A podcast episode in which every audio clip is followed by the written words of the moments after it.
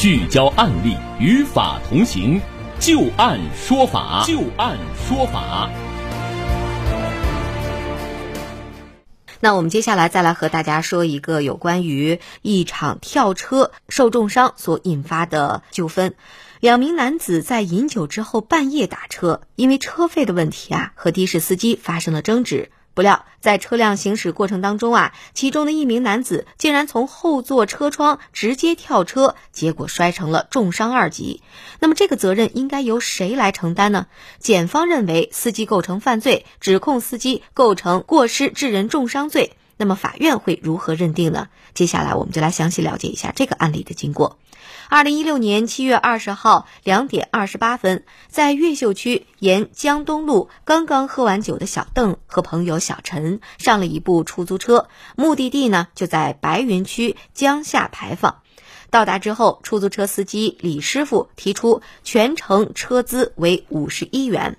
但小邓和小陈两个人却表示啊，这个车费太高了，认为平时打车过来最多也就十几块钱，而且司机并没有将两个人搭载到江夏牌坊，于是拒绝支付车资，并且下车要求离开。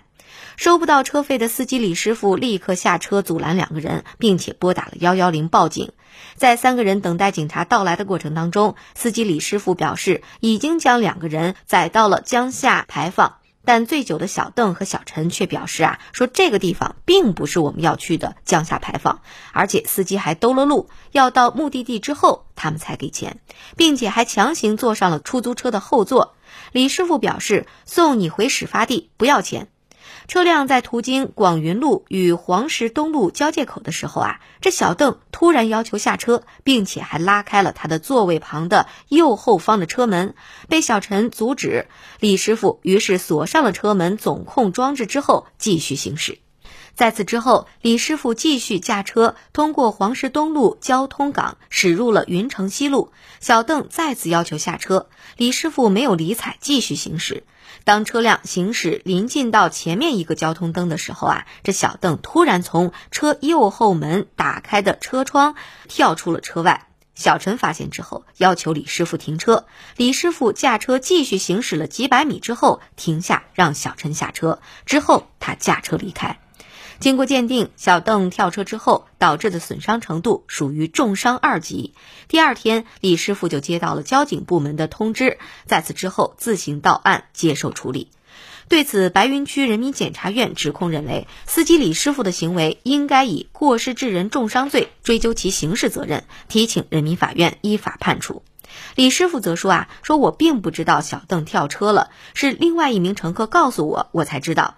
知道之后没有马上停车处理，是因为怕停车之后两名乘客一起打我，于是就行驶了一段路之后再停的车。他们的态度很恶劣，而且还喝了酒，我怕他们打我。”白云法院经过审理之后认为，根据现有的证据来证实，本案是因为被害人小邓拒绝支付车资所引发的。小邓的损伤也是他自行从车后座车窗跳出所导致的。没有证据证实被告人李师傅有危险驾驶或者是违反交通法规的行为。被告人李师傅主观上不具有过失，客观上没有实施直接致被害人受伤的行为，其驾车行为与小邓的损伤结果之间不存在着刑法上的因果关系。公诉机关指控李师傅犯过失致人重伤罪不成立，因此判决被告人李师傅无罪。一审宣判之后啊，检察院认为李师傅主观上具有过失，而且拒不停车的行为与被害人重伤的结果之间具有刑法上的因果关系，对于本案提起抗诉。广州中院认为，被告人李师傅在主观上不具有过失，其客观上也没有实施直接致被害人受伤的行为。小邓的损伤是他自行从乘坐车辆的后座车窗跳出所导致的。李师傅拒不停车的行为与被害人小邓的损伤结果之间并不存在着法律上的因果关系。因此，原审判决认定的事实清楚，证据确实充分，适用法律准确。审判程序合法，抗诉机关提出的抗诉理由据理不足，法院没有采纳，因此最终的判决结果就是驳回了抗诉，维持了原判。那接下来我们就来听一听张玉柱律师对于这个案子的分析和点评啊，为什么司机并不构成犯罪呢？我觉得呢，应该从两个方面来看这个问题。嗯，首先说，他们争吵是因为什么呢？车费。是因为车费。嗯，你不给人家车费，拉了你了，你不给车费。嗯，那么你不给车费呢？人家怎么办呢？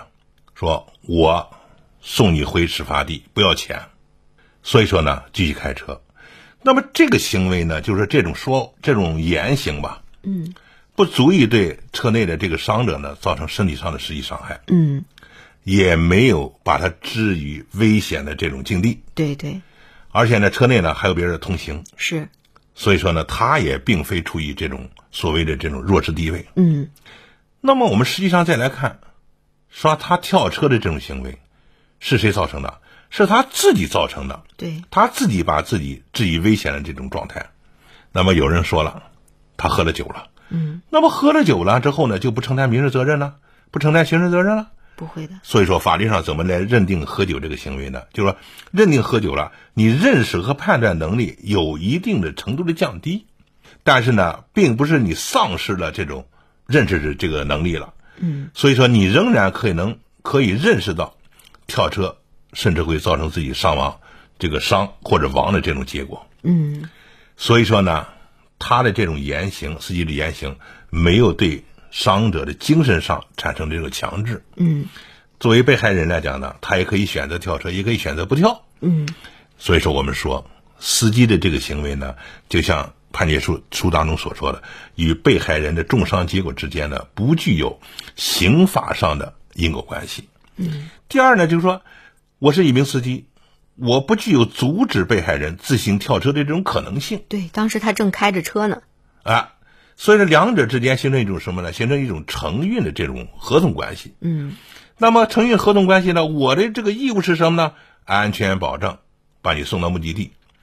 但是你安全保证送到目的地的时候呢，你不能只片面强调司机对乘客的义务，嗯，而忽视了什么呢？乘客你有支付车资的这个义务。对。是吧？你看，就是说，很多很多人就看他受伤了，你应该安全送。但你要注意一点，他为什么他不付费呢？付了费这个问题不就不产生了吗？对对，是吧？嗯。所以说，作为司机来的，他选择不停车，是因为什么呢？是因为他不支付车钱。嗯。并且呢，人家已经报了警了，报警的警察没有来，那么在这个时候呢，我把你送回目的地。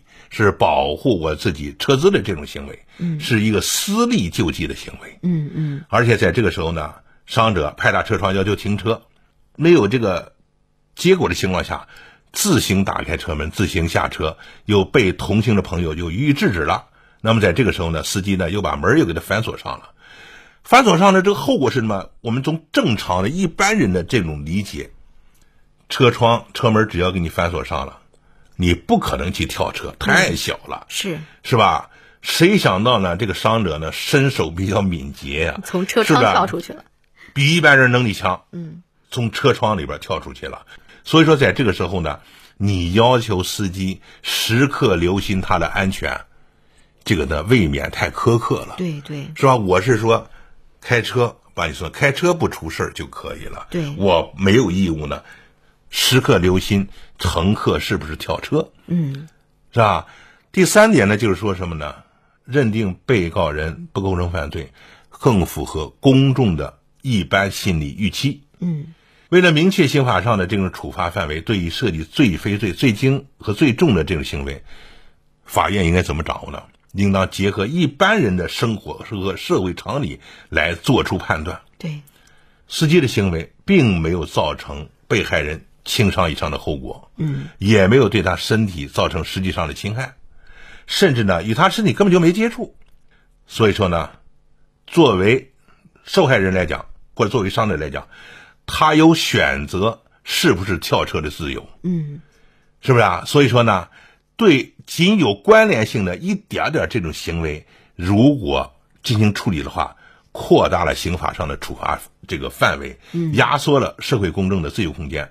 无罪处理呢，应该说更符合社会的这个认同。嗯嗯。所以说，最后呢，法院呢认为他不构成犯罪。嗯。好的，那由于时间的关系呢，我们今天就这个案子只能够先探讨到这里了，也是非常感谢张玉柱律师所带来的精彩的点评。张律师，我们再会。再会。也感谢大家的关注和收听，明天同一时间傍晚的六点到六点半，欢迎您继续关注收听《就案说法》，再见。